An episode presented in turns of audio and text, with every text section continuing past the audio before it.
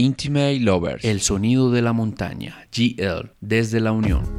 Estás escuchando Sebas Podcast. Buenas tardes, buenas noches, eh, lugar o momento que usted esté escuchando este nuevo episodio de Intimate Lovers, un, un seriado que empezamos eh, desde la semana pasada, todos los viernes van a estar ustedes eh, escuchando diferentes historias hasta que se llegue el día cero del Lovers Festival, que será el 3 de julio en eh, el municipio de Río Negro y pues durante estos, estas semanas vamos a estar conversando, conociendo historias del festival y conociendo también eh, pues toda su antesala del Lover Festival. Gracias por haber llegado a este episodio, por estar en el capítulo, eh, digamos, dentro de las plataformas digitales, en Apple Podcast, en Spotify Podcast, en Google Podcast, donde usted llegó. gracias por estar ahí conectado en esta nueva edición, en esta nueva eh, episodio, eh, ya conocimos un poco de la historia el episodio pasado con Juan y en este nuevo episodio vamos a conocer es una historia en específico de eh, un artista muy especial que lo quiero que quiero que ustedes lo conozcan a través de este Intimer Lovers. Eh, ¿Cómo vamos, mi querido José? ¿Cómo va todo? Cuéntanos. hola a todos, espero que estén muy bien. Mi nombre es José Miguel Gómez, yo soy de, de La Unión y el día de hoy vengo pues a hablarles un poquito de mí, de, de todo acerca de mi recorrido musical y sí, mucho gusto para todos. Bueno, José, eh, de la municipio de La Unión, ¿cierto? Eh, iniciemos hablando como de, de ¿Cómo, cómo, cómo entras al, al mundo del, de la música electrónica? Estamos, entendemos obviamente que eres, eh, eres DJ, eh, te conocen por GL o LG. Eh, ¿cómo, cómo, es, ¿Cómo es ese acercamiento a, a, a, esos sonidos electrónicos? Bueno, yo, yo empecé, primero que todo yo vivía en San Antonio, acá. Sí.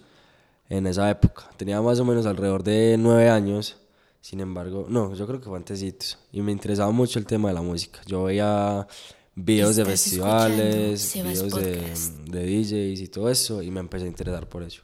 Entonces, pues yo llegué, pirateé el virtual DJ y empecé a mezclar como más o menos desde los 7, 8 años, empecé a mezclar en el virtual y me fue tramando cada vez más. Ya después volví a vivir a, a la Unión y a los nueve años me dieron mi, mi primer controlador. Era una DDJ-CB2 y cuando me la dieron yo no sabía absolutamente nada del equipo. Todo fue empírico. Ajá, exactamente. Cuando empecé todo fue empírico.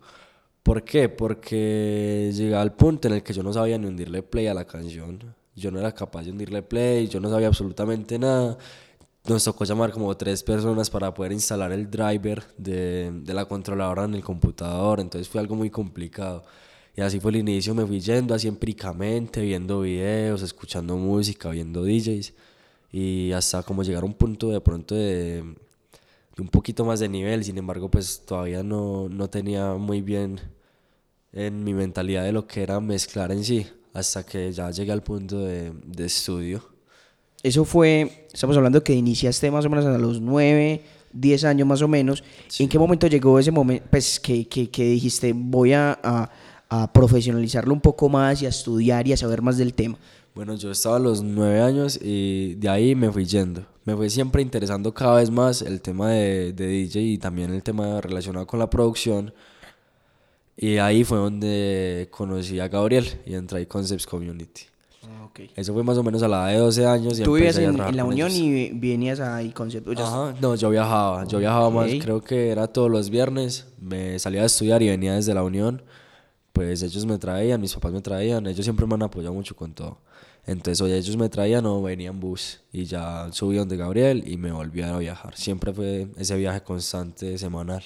Entonces ahí estabas en, entrando como a otros eh, conceptos eh, musicales, en, eh, conociste más de otras interfaces, ¿cómo, cómo fue ese, ese momento, digamos, que, que dijiste, uff, yo sí no sabía, era un pero nada? Claro, claro, no, la primera clase incluso fue, fue algo de que yo llegué allá, entonces yo pues pensaba, yo dije, bueno, esto es algo más profesional, yo necesito tener ciertos conceptos más claros, y, y necesito eso. Entonces yo llegué allá, en el momento pues yo tenía una CB2, pero llego allá y veo unas, unas CDJ 2000, lo que son unos equipos demasiado top. Sí, sí, claro. Y yo llego allá y yo digo, fue, puta, ¿qué es eso? Sí, sí, ¿Por qué sí, estamos en ese, o sea, estos niveles yo no los conocía, esto ya es otro, otro tema. Pero usted como que te anerviaste o cómo fue O sea, yo esa, llegué- esa sensación ahí. Yo llegué y yo dije, es muy loco que es algo tan grande y yo no, ni siquiera sabía de eso.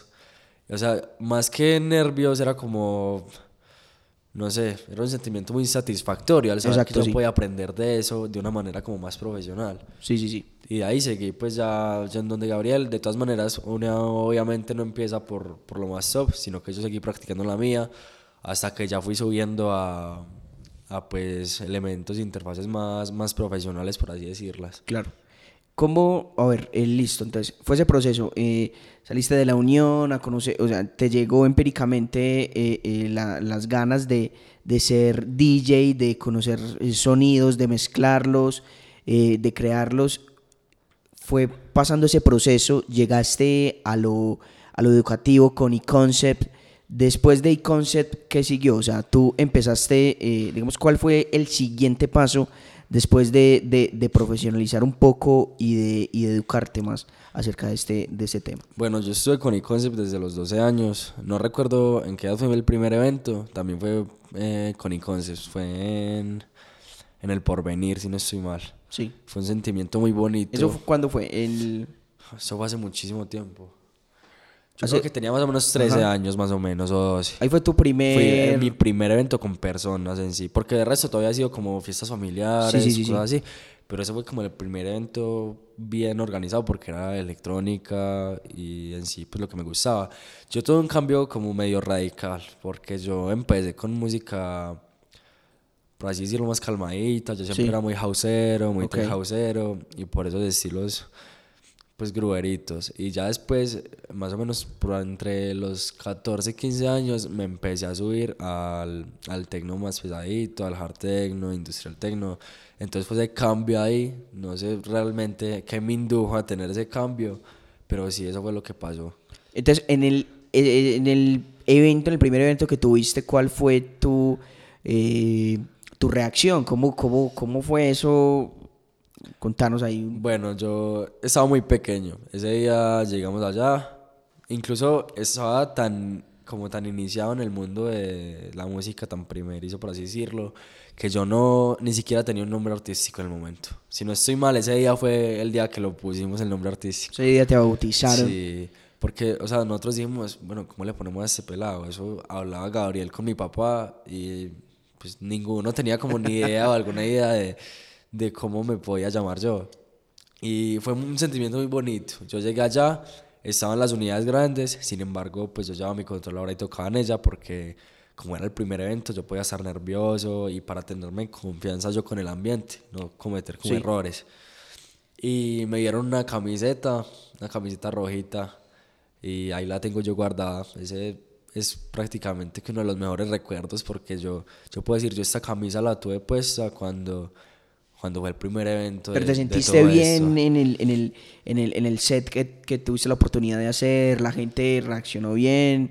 ¿Cómo, cómo fue esa experiencia musical? Fue una experiencia muy bonita. Yo recuerdo que la música era como más, más animada, por así decirlo. Entonces la gente era saltando, eran jodiendo ellos entre sí y la gente estaba muy feliz. Entonces yo vi, bueno, este es mi primer evento, la gente está contenta, yendo a mí bien. me está yendo bien. Ya estoy, pues es un evento, estoy comenzando, pero es un evento muy bueno para comenzar. Y fue un sentimiento muy satisfactorio saber que, que solo con el primer evento ya la gente estaba bailando y ver uno bailar con la música que uno está poniendo y con las mezclas que uno está haciendo. Eso es todo. Para el es. Yo creo que para el DJ es como lo más que, que un, un tema de pago monetario, más que, obviamente sí, sí, es- es- también es válido, pero yo creo que el tema de que vos como DJ y que la gente reaccione a- a- al baile y que, y que conecte con lo que tú estás haciendo, yo creo que esa es el mejor, la mejor sensación Sí, que sí. puede sentir el DJ. Bueno, pero ¿cómo llegó entonces, para cerrar ese capítulo de la primer, eh, del primer set, el nombre, o sea, mm, em- y tocaste sin el nombre. Yo, eh, yo creo, si no estoy mal, toqué sin el nombre. O sea, era como algo sin flyer, era un Sí, evento, sí. e incluso creo que tenía algo que ver con política, no recuerdo bien. Y toqué sin, sin nombre. Ya de ahí, bueno, empezamos a pensar ideas. Yo, porque, ¿cómo me puedo llamar? Mis papás también, Gabriel, todos. Empezamos a, a pensar y había unas ideas que no nos convencían mucho. Entonces ya llegué yo al punto, yo, GL. ¿Por qué GL? GL nace de las iniciales de mis apellidos. Yo soy José Miguel Gómez López. Entonces, si Ok. cogemos la inicial del Gómez, que es la G, con Sí. la inicial del López, que es la L, queda así, GL. Listo. Y de ahí nació. Para más buena música, síguenos en Instagram, Twitter y Facebook como arroba sebaspodcast. ¿Qué fue lo que, que, que, digamos, o sea, ¿qué, qué fue lo que siguió en ese, en ese paso a paso? Como, o, sea, como tu, como tu, bueno, el, siguiente nivel para mí es esto, voy a seguir estudiando, eh, voy a, voy a conocer más sonidos, voy a darle prioridad a, a, no sé, a, tocar, a tocar más, o me voy a hacer más a- en estudio, a, aprender. ¿Cuál fue ese, cuál fue ese, ese siguiente paso para, para GL? Bueno, bueno, yo de ahí, desde que terminé los cursos de DJ con Gabriel, pues terminé todos los cursos DJ y yo dije, bueno, me parece genial ya saber tocar, pues toco bien, obviamente me falta perfeccionar algunas cosas y así, Sí. pero en, o sea, me sentía bien con lo que tenía aprendido. Yo sabía que me faltan muchas más cosas, pero entonces ya me empecé a interesar también por el ámbito de, de la producción musical.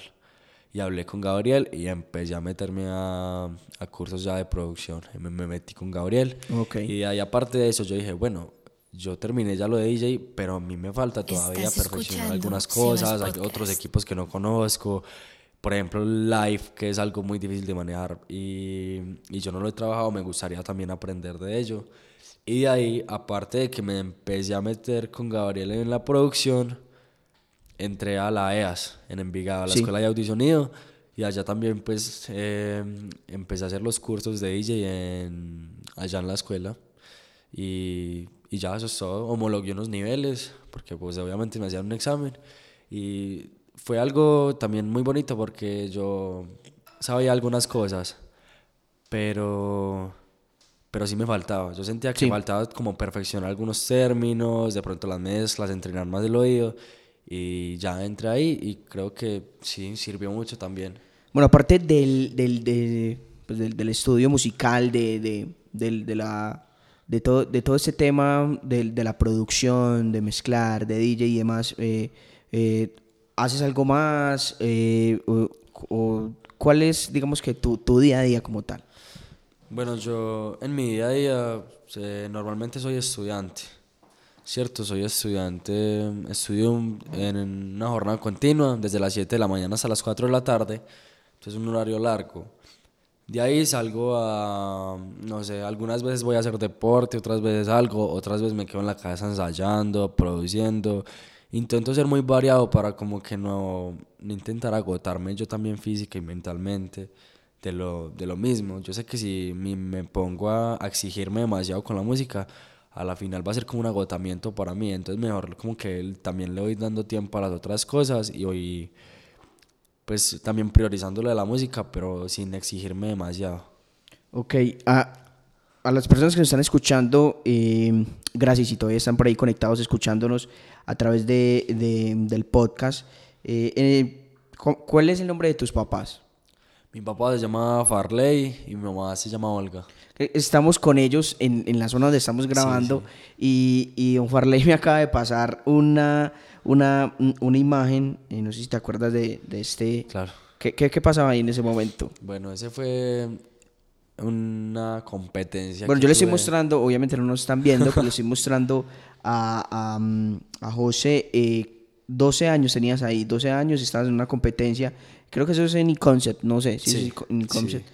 Y, y bueno, ahí te ves chicorios, son imágenes. y ¿Qué, qué está pasando ahí en ese momento? Bueno, ese día eh, yo seguía a un canal de YouTube, el cual se llamaba El Arte de Ser DJ.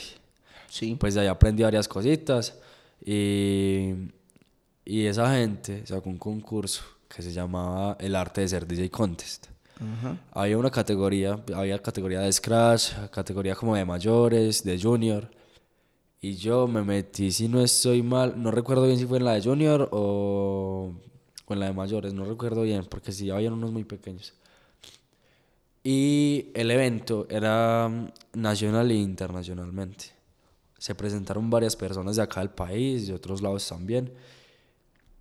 Y yo grabé el set donde Gabriel, el set duraba como máximo 12 minutos o algo así. Bueno, yo lo grabé donde Gabriel.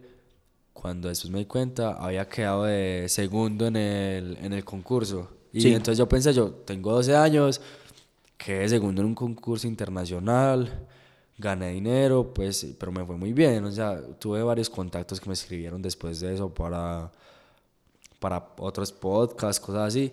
Y aparte, el, como el dueño del canal eh, también dijo, este man, este peladito tiene 12 años, le va muy bien, las mezclas están muy bien, Tiene futuro. tiene futuro. O sea, yo espero que este pelado a los 16, 17 años pueda llegar muy lejos, porque si a los 12 está así, yo me imagino cuando tenga, por ejemplo, 20 años, que ya va a tener, por ejemplo, 11 años de experiencia, cómo irá a estar ya en, en la escena puesto con tanta, con tanta experiencia. Bueno, ya yo creo que podemos hablar un poquito de, de lo actual, de, del, del tema Lover Festival, que es lo que nos compete también conocer cómo fue tu proceso para llegar a las audiciones, cómo fue tu proceso en las audiciones, nervios, la preparación del set, si hay alguna preparación especial con la música para, o sea, para presentar en, en esta ocasión. Eh, hablemos un poquito entonces de ese pre, de ese pre en todo el tema de la audición y cómo fue toda esa película. Bueno, sí, claro. Yo. El Lovers para mí siempre ha sido un evento demasiado interesante. ¿Por qué? Porque es el evento donde yo crecí, que he organizado pues la casa donde yo crecí, eh, y Concepts. Hay DJs de talla internacional, es un DJ dema- es un evento, perdón, demasiado grande. Entonces siempre me ha surgido mucho el interés. Yo pasé a las audiciones, si no estoy mal, del 2019.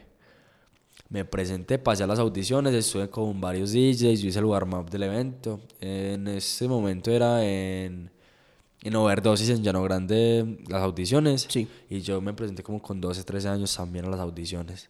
Pues no pasé de ahí a las audiciones al festival, pero sin embargo era un gran logro porque pues había pasado también entre varias personas con poca edad a, a esas audiciones.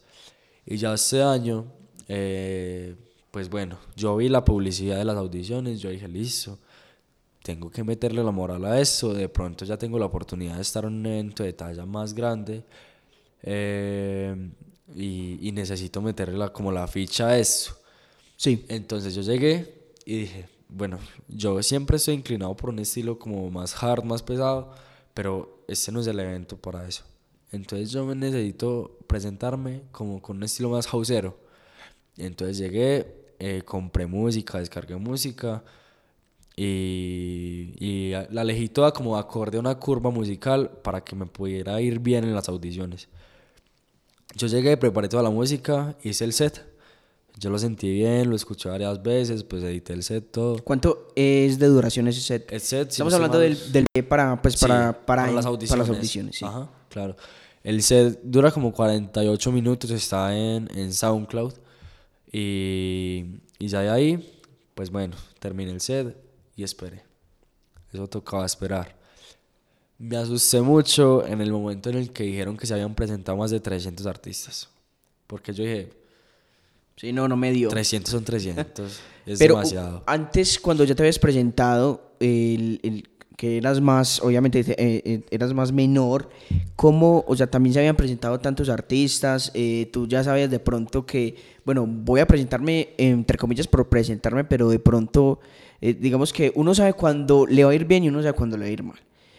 En esta tenías como esa corazonada de que la, la hice bien o, com- o cuando te dijeron, no, tengo 300 personas detrás de mí y compitiendo conmigo para este festival, que pues, ¿cuál era ese, ese sentimiento tuyo? Y dije, no, lo, lo- voy a pasar. Yo estaba muy asustado porque, como te digo, son 300 personas. Y yo dije, 300 son 300. Y entre esas 300 hay personas demasiado buenas. Y mira que de las 316 que se presentaron, solo pasaron 18. Y entonces yo dije, Sí. es demasiada gente y para yo estar entre 18 personas de 300 es muy complicado. Me asusté mucho, pero yo dije, vamos a tener fe y moral, pues a la final, quién sabe, y de pronto pasamos. Y ya ahí fue cuando vi las audi pues el, como el flyer de las audiciones y vi que aparecía mi nombre. Y ya vez yo llegué y me puse muy feliz porque... ¿Cuál fue esa reacción? ¿Cuál fue esa reacción tuya cuando viste pase a las audiciones? Bien. Yo si no estoy mal, no sé qué estaba haciendo, estaba como comiendo algo así y llegué y a mí no me avisaron nada, sino que yo vi el flyer. O sea, yo vi el flyer ahí decía GL y mi foto. Y yo dije, Qué alegría. pasé, pasé, pasé, muy feliz, me puse muy contento porque yo dije, son demasiadas personas y si estoy entre 300 es por algo.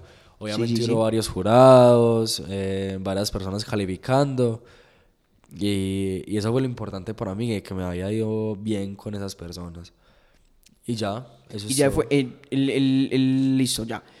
La audición como tal, en la audición en, el, en Brazas, cuando fue todo este tema, co- ¿cómo, fue eso? Ya hablemos un poquito cómo fue ya esa- ese tema de la producción, cómo fue ya encontrarse con ese público, con esas personas que le iban a ver eh, audicionar, porque al fin y al cabo sigue siendo una audición. Claro, pasaste esas personas, Claro. ese filtro, pero faltaba pasar este filtro que es el filtro más importante. Sí, así es. O sea, yo, yo, yo, yo dije, bueno, pasé entre 316. Bien. Somos 18. Eso es un paso. Eso es un paso.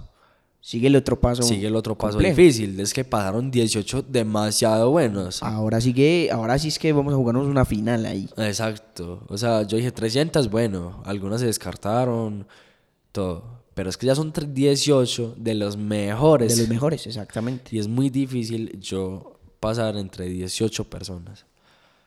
Entonces yo pues dije, me tengo que preparar muchísimo.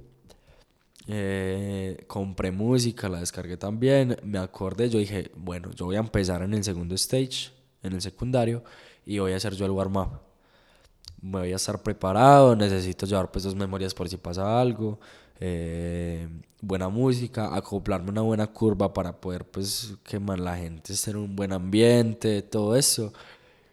Y no, eso fue todo, también muy nervioso. Yo dije, bueno, pues pasé entre 300, pero es que ya para pasar entre 18 es mucho más complicado. Y te tenías que tener un poco más de confianza porque obviamente eh, estabas en, en- en- en la audición, era con público, era, digamos que era, era un pre, un, entre comillas, un pre-lovers porque tenían varios stage como tal y, y- estaban escuchando tu sonido. Eh, yo creo que lo supiste, lo supiste sacar. Yo personalmente no pude asistir a las audiciones, así que no, no, no, no tengo criterio para decir que te escuché Claro. o no.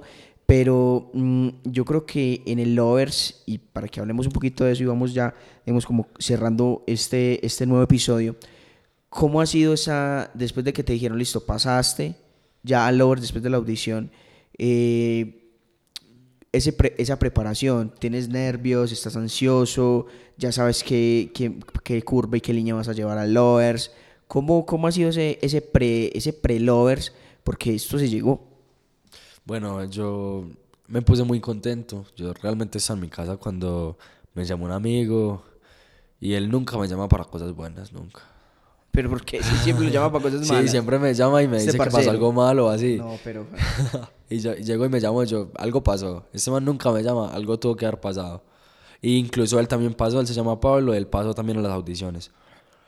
¿De la Unión? No. No, él es de acá de Río Negro. Él es muy amigo mío, pero él también pasó las audiciones. ¿Y pasó al Lovers? otro. Sí, no, él no pasó al Lovers. Ah, sin embargo, va a estar en el, en el festival. Si no estoy mal, en un stage de concept, todo. Ok, ok. Nos presentamos tres amigos.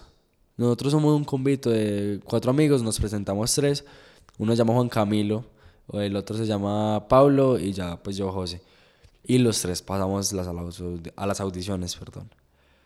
Entonces nos pusimos muy contentos. Ya cuando Pablo me llamó, yo le contesté y él me dijo, José, pasaste, nea.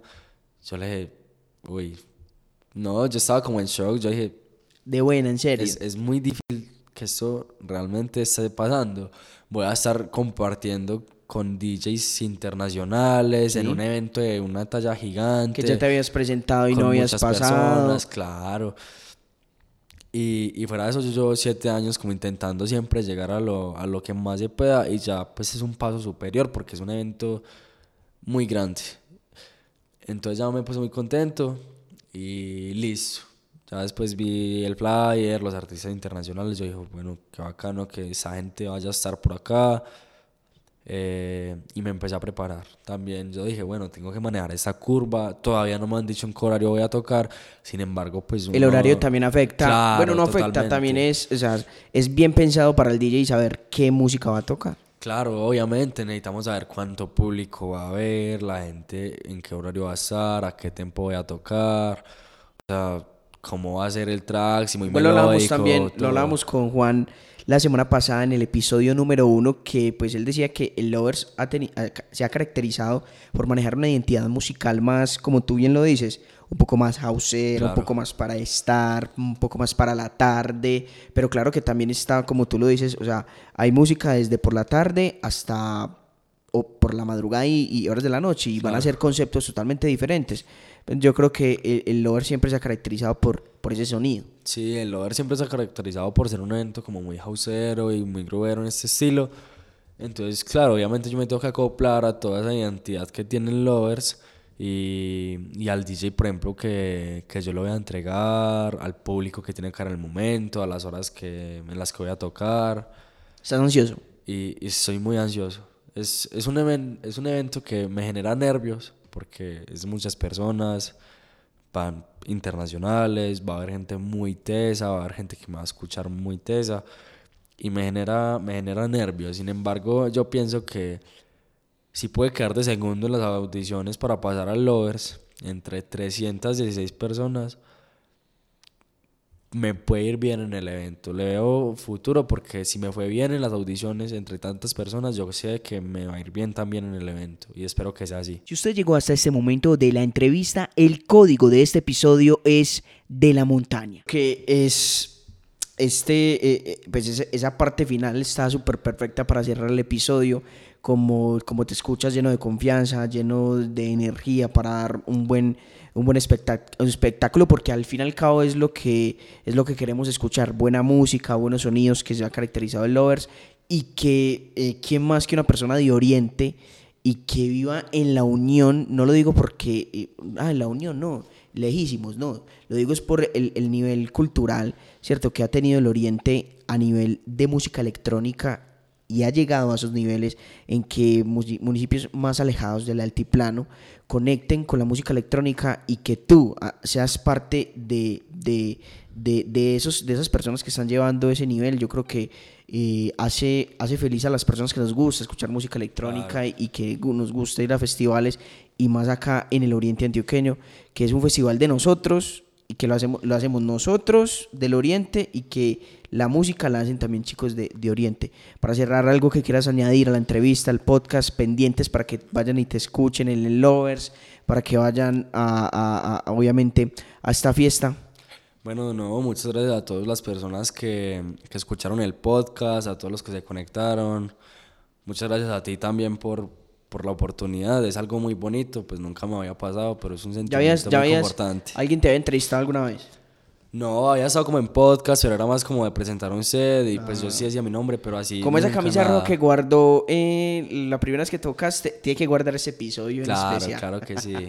Entonces, sí, muchas gracias a toda la gente que se ha conectado. Eh, mi Instagram es. GLDisjockey. GL Disjockey. Ajá. Arroba GL Disjockey Sí, en arroba Instagram. GLDisjockey en Instagram. Ahí me pueden seguir. Ahí voy a estar SoundCloud. compartiendo todos los horarios. En SoundCloud estoy como GLDJ. Podcast. Ok. Y me pueden seguir por ahí por todos lados. Pues yo publico SES. Y igualmente voy a estar publicando la información de, del Lovers, del horario que voy a estar, en el que voy a estar tocando. Y todo eso para que todos puedan ir a escucharme. Es un sentimiento muy bonito que, que la gente me escuche sea al horario que sea. Ok. Y todo es una, como una pelea, por así decirlo. Porque toca luchar por las cosas y chocarse para conseguirlas. Pero, pero no, gracias a todas las personas que, que hicieron que esto pudiera hacerse posible. Bueno, ahí está con nosotros en este nuevo episodio, segundo episodio de Intimate Lovers. Gracias a usted si llegó hasta el final. Recuerde que más o menos dentro de la mitad y eh, la mitad y terminando hay un código para usted. Eh, y ese código ya les voy a ir contando de qué se trata, pero si ustedes ha escuchado los, todos los episodios, tiene que guardar ese nuevo código. Muchas gracias a esta bonita historia musical para el Lovers Festival con eh, GL que nos va, GL que nos va a, mm, pues, a, entonar y a a dar un, un, gran musicón, como se dice popularmente entre la jerga electrónica en el Over Festival y usted que se quedó escuchando este nuevo episodio. Muchas gracias chao.